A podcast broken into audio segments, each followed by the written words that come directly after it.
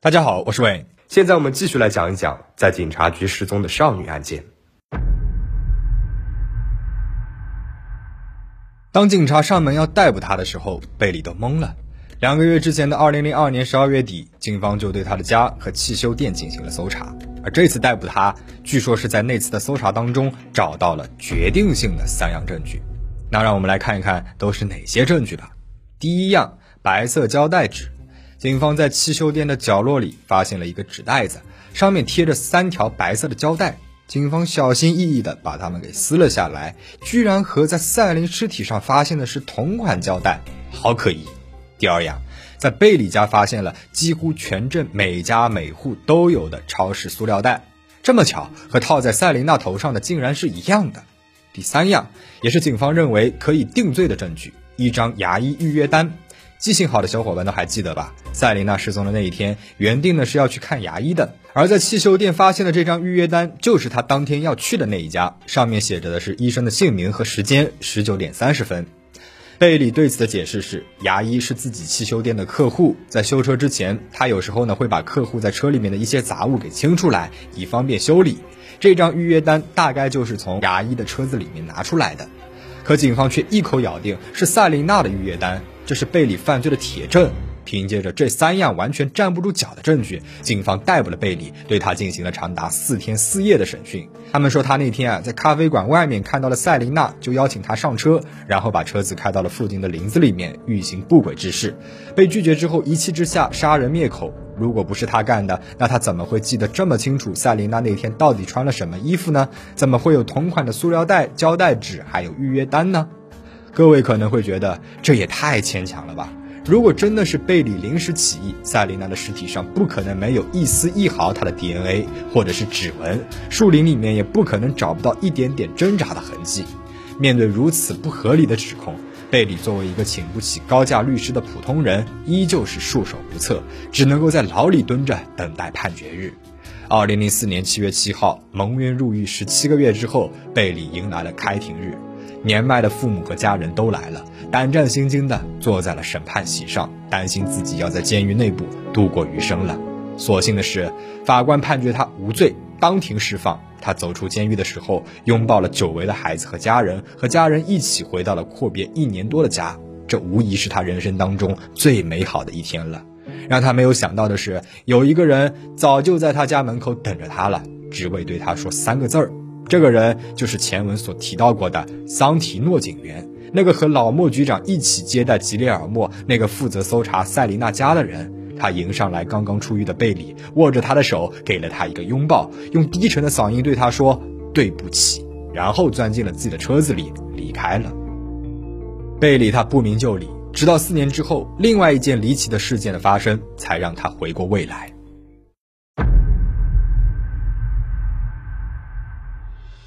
在贝里被法庭无罪释放之后，对塞琳娜案的调查就陷入了停滞。实际上，在2006年，阿尔切警察局就向上级要求停止调查，并且获得了批准。时间转眼来到了2007年7月，老莫卸任阿尔切警察局局长一职，被上级调动到了另外的地方，由一位名字叫伊万的警监接任。伊万上任之后，照例查阅起了警局这几年的工作记录和案件的卷宗，其中呢就包括了曾经轰动一时的塞琳娜案。在查阅卷宗期间，他发现档案当中的几位证人所提及小莫的证词都意外的遗失了，他只能够再次的走访证人。可是他发现，被问及任何有关小莫的信息的时候，证人们就好像约好了似的，都开始支支吾吾起来。当年几个透露他涉及贩卖违禁品的人也都改了口，再加上警察系统内部好几次要将老莫调离阿尔切，调动到更高的职位上去，而老莫呢都没有答应，颇有赖在阿尔切的意思。伊万觉得很奇怪，如果没有问题的话，试问有谁会拒绝升职加薪呢？而且既然小莫可能涉案，那么老莫按照道理应该避嫌的，可是他却直接的参与了案件的调查和对证人的取证。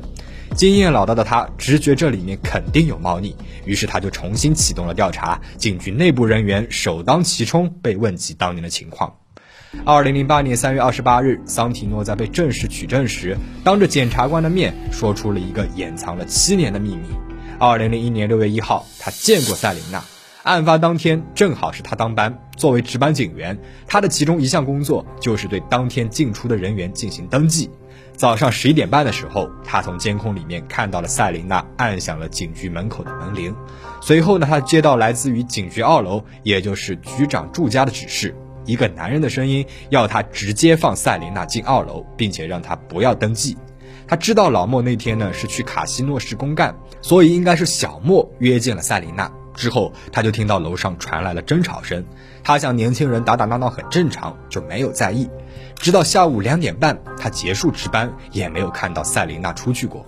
这无疑是案件发生以来第一次有人，而且是一个警察透露赛琳娜生前去过的最后一个地方，很有可能就是阿尔切警察局。而见到最后的一个人，就是警察局长的儿子小莫。伊万局长和手下调阅了2001年6月警察局入口的来访记录和监控录像。诡异的是，案发前一天和案发后一天的记录和录像都在，而案发当天的所有记录却神秘失踪了。没有录像和记录，就没有办法查证桑提诺警员的证词的真实性。毕竟事关重大，检察官留了一个心眼，开始监听起来桑提诺的电话。四月八号，他接到了一个来自另外一名警察，同时也是他的发小维琴佐的电话。后者在电话里面说：“桑提诺，你可以说这些，但是你得考虑清楚，因为你会把你身边的人都卷入到麻烦当中。”这句话可以有很多种解读。你可以说维琴佐是在给桑提诺这位好友一点建议，你也可以说他是在威胁桑提诺。我们无法知道到底是哪种解读。不过第二天的四月九号，检察官再次对桑提诺进行了取证。你们猜这次他是怎么说的呢？果然，他改口说自己记错了，根本就没有见过受害人。他要求撤回原先的证词。检察官没有听之任之，而是不断的对他施压。最后，他确认了自己的第一次证词：赛琳娜那天确实去到了警察局二楼，见到了小莫，然后就失踪了。仅仅过了两天的时间，四月十一号，警方就在离赛琳娜抛尸案地点不远处的一片空地上发现了桑提诺的尸体，他被判定为自杀。消息一出，舆论哗然，因为这起自杀案实在是太过离奇了。桑提诺死在了自己的车里面，被发现的时候，左侧车门大开着，他坐在驾驶位上，只有腹部有明显的弹孔。警方给出的结论是，桑提诺是自己用随身携带的配枪打中了腹部。那我们暂且不说有多少人会用对着自己腹部开枪这种缓慢且极其痛苦的方式自杀，我们就说说这诡异的开枪位置。桑提诺的弹孔在身体的左侧，说明他是用左手开的枪。可从现场图片当中可以看到，他的枪被发现的时候是位于右边副驾驶的位置。所以，桑提诺在开枪打中了自己的腹部之后，还特意把手枪放在了副驾驶上吗？这个操作难道不是有些奇怪吗？在检查了配枪之后，警方只在扳机的位置发现了桑提诺的左手拇指指纹，在枪的其他部位没有发现任何指纹。按照常理来说，人要调转枪头对着自己的话，必须要握住枪把，然后扣动扳机，才能够实现对自己开枪这个动作。那么这样一来，枪把上必然是会留下开枪者的四指指纹，甚至是部分掌纹。可是桑提诺这把枪太干净了，干净的不太正常。再者，桑提诺一直是一个右撇子，从来没有用左手的习惯。试问一个右撇子，为什么偏偏在自杀的时候会用非惯用手来开枪呢？最后，桑提诺他又为什么要自杀呢？他的女儿在十几天之前才给他生了一个小外孙，刚刚要成为外公的他，就算真的要自杀，为什么连封遗书都没有呢？现在我们大胆的假设，桑提诺不是自杀，而是他杀，凶手就是他的熟人。桑提诺开着车门和他说话，那个人在毫无防备之际突然开枪，射中了他的左侧腹部，然后找到了他的配枪，擦干净，然后在扳机上印上了桑提诺的拇指指纹，造成他自杀的假象。这样是不是更加符合现场的发现呢？那么桑提诺到底是做了什么而引来了杀身之祸呢？联想到他的证词，重量级证人在他作证的两天之后就离奇自杀，这会不会有点太巧了呢？桑提诺的自杀很自然地把调查的方向转移到了警察局内部。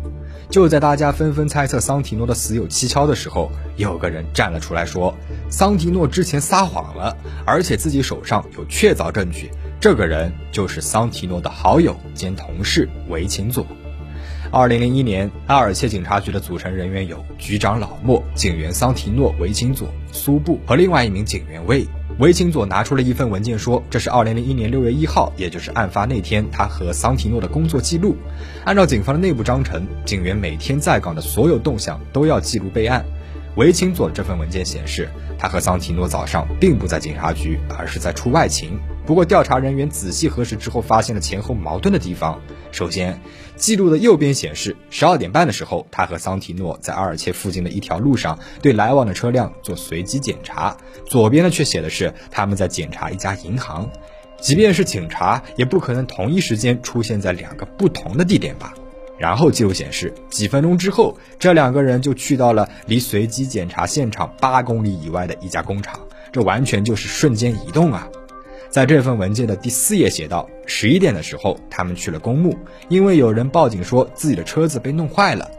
调查人员走访了报案的事主，事主却说那天警察根本就没有出现在公墓，是他亲自来到警察局报案的。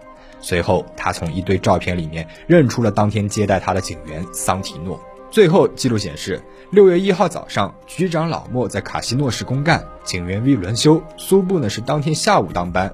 如果维琴佐这份文件为真的话，那么当天警察局一个人都没有，这显然是不可能的。警局必须有人值班是硬性规定，所以维琴佐这份文件应该是伪造的。桑提诺离世前几天给他打电话的是维琴佐，现在弄出一份漏洞百出的假文件的也是他，很难不让人猜测他在桑提诺的自杀和塞琳娜的案子里扮演的到底是什么角色。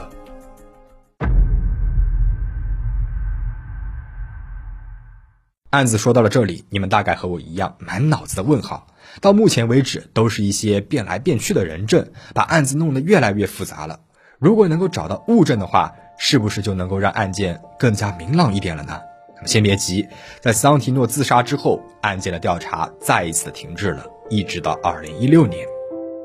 在塞琳娜父亲多年的坚持下，众多民众的要求下和各路媒体持续的报道下，警方请到了专攻大案要案的科学调查部 RS 介入了调查。RS 第一个调查的地方就是被许多人怀疑是案发现场的。阿尔切警察局二楼，他们立刻就有了重大发现。他们在老莫家里发现了一扇有明显凹陷的门。记性好的小伙伴可能还记得，我们之前说过，第一次尸检的时候，法医就发现塞琳娜的右边眉骨上方有一道非常深的伤口，且伴随着颅内出血，怀疑头部曾经遭到撞击而导致昏迷。那么这扇门上的凹陷会不会就是当年的撞击所留下来的呢？为了验证这个猜想，他们在经过父亲吉列尔莫的同意之后，开棺验尸，想要将塞琳娜头骨的大小和这个凹陷做一个比对。二零一六年三月二十二号，塞琳娜的遗体被挖出来，并且送到了米兰，交给了知名法医检验。第二次尸检有了几个重大发现：第一，塞琳娜头上的伤口确认是由撞击引起的，与头骨接触的应该是一个比较硬、比较宽、较平的平面。比如地板、墙头或者是一扇门。第二，推测凶手曾经用力将萨琳娜的头部撞向平面，造成了颅内出血，不排除多次撞击。在萨琳娜的伤口和头发里面还找到了微量的木屑和门框包边胶水成分，包裹头部的胶带里面也找到了木屑微粒。第三。在塞琳娜的身体上找到了不同程度的损伤，出现在了她的腹部、臀部、膝盖、手臂等各处，暗示死前曾经被殴打。这一点在第一次尸检当中并没有被提及。第四，第一次尸检可能还有一处疏漏，当年的法医仅因为没有在塞琳娜的身体上找到其他人的 DNA，就断言她没有被性侵，这个结论并不严谨。就当法医想要仔细检查塞琳娜的性器官的时候，居然发现他们被人给掏空了，不见了，因而无法断定塞琳娜死前是否遭遇了性侵。与此同时，RS 检查了那扇门，凹陷处距离地面一点五四米，而塞琳娜的身高是一米五五，凹陷的形状和头骨形状基本吻合。在伤口里、头发里和包裹头的胶带里发现的木屑和门的材质是一样的，油漆成分也和门的涂料一致。然而，在门上或者是警局二楼的任何房间里都没有发现塞琳娜的 DNA。塞琳娜的身体上，包括头部的胶带上，没有发现老莫或者是小莫的指纹和 DNA。换句话说，这些物证顶多是间接证据。R.S. 在案发十五年之后才得以进入检查，即便当时留下了任何 DNA，也早就降解了。更何况，二楼的那个房间在老莫妻子安娜的指示下，被仔仔细细的用专业清洗剂给打扫过了。当年在局长老莫家干活的清洁工曾经透露说，案发之后，女主人安娜突然要求他做一次细致的大扫除，还指定他用工业级含有强酸的清洁剂清洁了整个二层。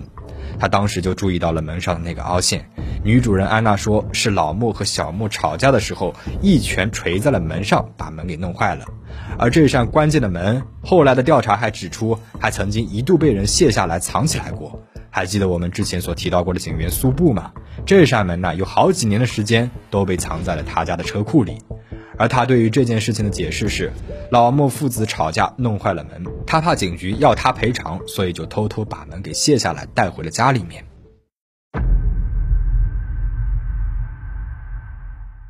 RIS 的物证和法医的报告出炉之后，检察官于二零一九年起诉了老莫一家，警员韦琴佐和警员苏布。老莫方面呢，请到了律师团队和调查员。他们认为，如果门上的凹陷真的是由赛琳娜的头撞击所致，那么凹陷的位置应该要比现在的更低呀。赛琳娜的身高是一米五五，她右边眉骨处的伤口高度呢是一米四六，那么凹陷的位置应该是在一米四左右，而不是现在的一米五四。门上的凹陷和头骨形状吻合，和拳头的形状也可能吻合。在伤口里面找到的物质啊，是生活当中非常常见的涂料成分，不能够确定就一定是从这扇门上来的。检察官再次请法医对老莫和小莫的拳头进行了测量，对比赛琳娜的头骨，法医给出的意见是，这个凹陷的形状更加贴近于头骨。那么至于高度，赛琳娜当时穿着的是黑色的马丁靴，所以身高应该要再加上三公分，而且当时她体重啊只有四十五公斤，凶手完全有可能把她给拎起来撞门，高度完全有可能是一米五四。啊，另外呢还应该考虑到当时的赛琳娜大概率处于被殴打的状态，也就是非静止状态，站立高度和静止身高会有一定的偏差。检方随后测量了老莫父子的身高。老莫一米七五，小莫一米八零，他俩要是挥拳相向，拳头的高度必然是超过一米五四的，因而辩方提出的拳头说很难站住脚。检方提出，当天比较可能的案发经过应该是赛琳娜从牙科医院出来之后，遇上了开车闲逛的小莫，后者邀请他搭顺风车，他就上了车。车上两个人起了争执，所以在山谷咖啡馆附近，赛琳娜下了车，小莫不甘心又追了上去，这才被两位目击证人给看到。此后，赛琳娜就独自坐车离开了。离开之后没有多久，她可能因为有东西落在了小莫车上，只能够去小莫位于警察局的家里面取。没想到到了小莫家里面，两个人发生了更加严重的争执。小莫一时冲动，打晕并且可能性侵了赛琳娜。为了避免罪行暴露，他把赛琳娜的头用胶带给裹了起来。父亲老莫到家之后，发现儿子做了错事儿，一方面为了维护声誉、保住饭碗，一方面为了儿子，于是帮着用专业手法处理了尸体，运送到了抛尸地点。而母亲安娜呢，则嘱咐清洁工大扫除，以抹除所有的犯罪痕迹。当日值班的所有警员，即便当天不知道，在赛琳娜的尸体被发现之后，也应该猜到到底发生了什么。很有可能被威胁，或者是害怕影响前途，所以选择帮助隐瞒，一直到桑提诺再也承受不住良心的谴责，说出了真相的冰山一角，随后他也被灭口了。此案的审理一波三折，前前后后一共采集了三百多位证人的证词和数量繁杂的物证。加上疫情一拖再拖，直到今年的七月十五日，经过九个多小时的初审，法官判决小莫故意杀人罪不成立，老莫隐藏尸体罪、包庇罪不成立，母亲安娜以及疑似做了伪证帮忙隐瞒的两位警员也都被判了无罪，理由都是证据不足。审理结束之后，老莫对媒体说：“我和小莫，我们完全是无辜的，对于赛琳娜的死，我们一无所知。”萨琳娜的家人和支持者们表示，永远不会放弃上诉，不会放弃为她讨回公道。只是萨琳娜的父亲吉列尔莫再也看不到了。这位勇敢却悲情的父亲，在2020年因为癌症去世，享年72岁。而案件会不会有水落石出的那一天呢？我们只能够拭目以待了。事件到这边就讲完了，你有什么看法呢？你觉得凶手是谁呢？欢迎在留言区讨论。最后，请大家保持警惕。保持安全，我们下期再见。